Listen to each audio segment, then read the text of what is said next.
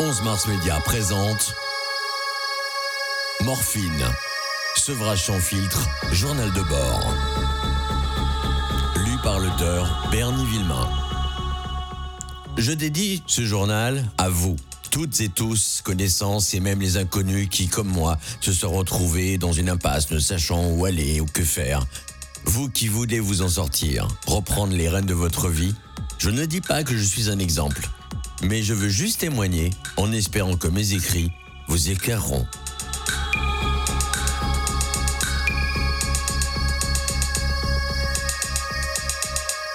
Les petites choses n'ont l'air de rien, mais elles donnent la paix. Georges Bernanos. Au commencement. Vendredi 18 décembre 2020. C'est une belle journée, ici dans mon pays de cœur et d'adoption qui s'appelle la Guadeloupe. Petit confetti au milieu de l'océan bordé par l'océan Atlantique et la mer Caraïbe avec ses eaux turquoises. Au-delà du côté carte postale de la Guadeloupe, il faut avoir du caractère et de la force pour y vivre. 2005. Je pose le pied sur le tarmac de l'aéroport de Pointe-à-Pitre et je me sens envahi par cette sensation de se dire voilà, je suis chez moi. Comme un retour aux sources après des années d'absence, et c'est là que j'ai choisi de poser mes valises un beau jour de septembre. Cela fait maintenant trois jours que j'ai pris cette grande décision. Vous savez, un peu comme ces décisions du genre dois-je me marier avec la personne qui partage ma vie? En l'occurrence là, il s'agit plus d'un divorce dont je vais vous parler. Imaginez qu'après 11 longues années de croyances, de doutes et bien sûr de bonheur, il m'a fallu je ne sais quel déclencheur dans ma vie pour prendre la décision qui n'est pas sans conséquence d'arrêter la morphine. Les conséquences sont multiples en fait. Perte de trop nombreux amis de divers cancers, les départs de mon père, suivi d'un burn-out en 2016, et plus récemment celle de ma mère en octobre 2020, en pleine période de Covid-19. Devoir gérer les obsèques à des milliers de kilomètres sans possibilité de prendre l'avion en urgence. Je suis à l'aube de mon demi-siècle au moment où j'écris ces mots. Depuis plusieurs mois, ma décision était prise. Je dois passer à la pratique de me sevrer. Tout d'abord, il faut sortir de clichés d'échec. Car, comme le dit très bien Tony Robbins, ce sont les échecs qui vous feront avancer. Comme il n'y a pas de fumée sans feu, je sais, j'utilisais le commun. Il n'y a pas de victoire sans échec, je l'ai compris. Là, je ne vous parlerai pas de terrasser un dragon au temps des preux chevaliers, mais bien ces choses de la vie qui nous empêchent d'avancer. Les combattre une à une pour en sortir non seulement victorieux, mais aussi grandi. Cette expérience personnelle qui peut être transmise, ainsi je vous partage mon témoignage.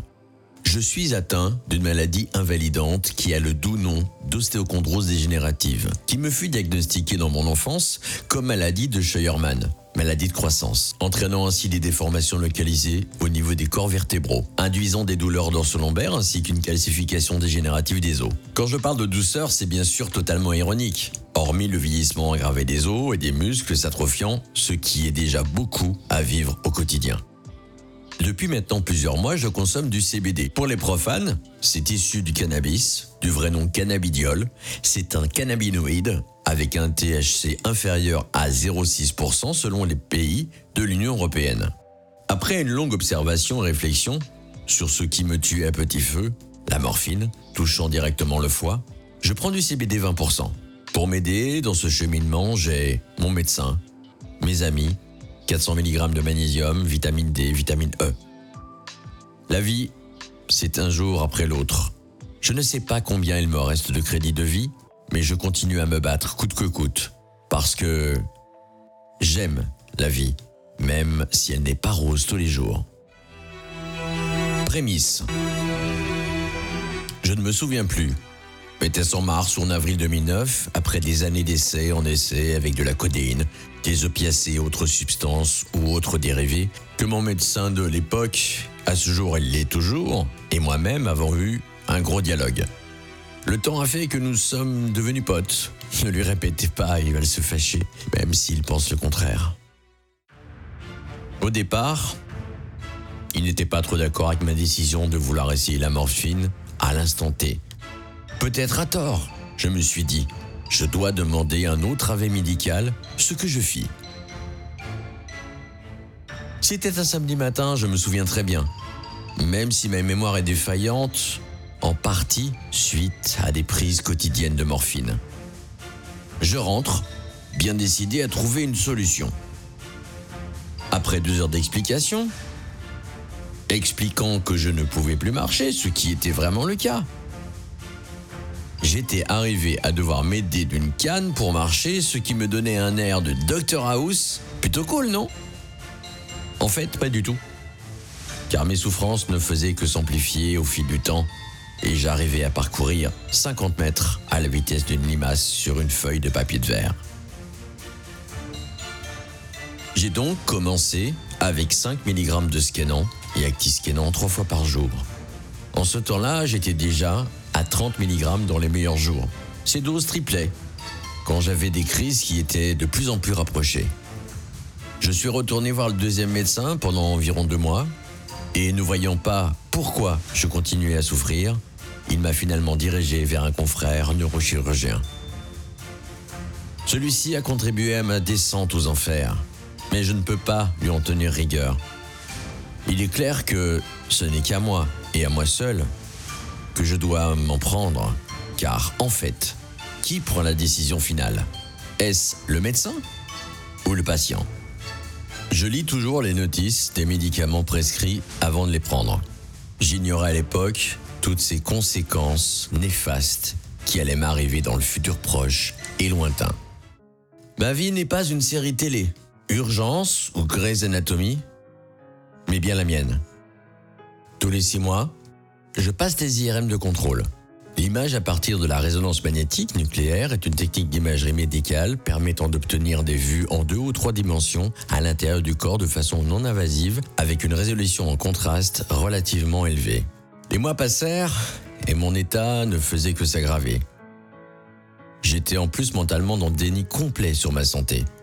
Je savais que j'étais malade, j'ai fini par être réduit à faire de moins en moins de choses, moi qui aimais bricoler. En 2009, j'habitais au deuxième étage d'une maison que j'ai dû quitter. Évidemment, monter les marches pour moi devenait de plus en plus difficile. Et pour parfaire mon état de santé, j'avais arrêté les soins kinés depuis de trop nombreuses années. Début 2011, je suis passé à 30 mg de Skenan LP trois fois par jour. Évidemment, toujours dans les bons jours, répétant ainsi le même schéma en cas de crise. J'avais atteint le seuil critique de 200 mg de morphine jour, ajoutant plus de morphine en injection, l'accupant, néphopant. Me suis-je posé à l'époque la bonne question? La réponse est clairement non. Oh, ils doivent savoir ce qu'ils font. Ce sont des médecins. Serment d'Hippocrate.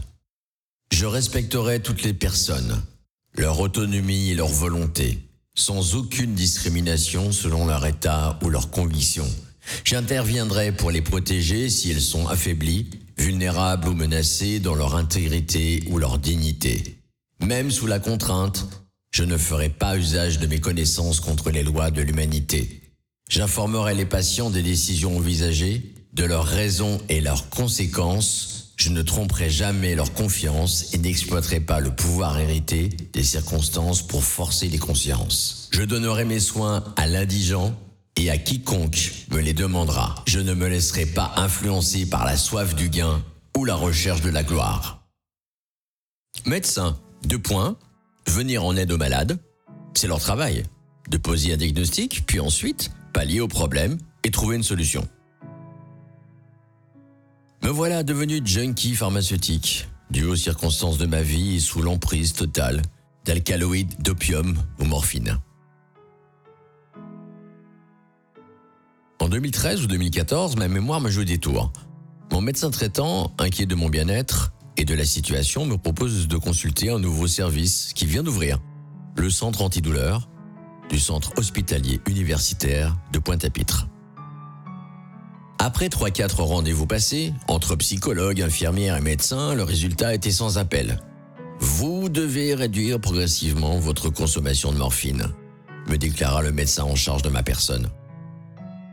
Il me proposa donc sur trois mois la réduction progressive afin de pallier au syndrome de manque. Je ne vous cacherai pas qu'au départ, le ciel me tombait sur la tête. Putain, c'est tout ce qu'ils proposent. Des soins de kinésithérapie, réduire la morphine et pourquoi pas une claque sur le cul avec deux aspirines. Râlais-je une fois rentré chez moi. J'avais donc entre les mains une nouvelle ordonnance pour commencer direction vers la réduction de 10 mg trois fois par jour en LP, libération prolongée, plus 10 mg en libération immédiate trois fois par jour.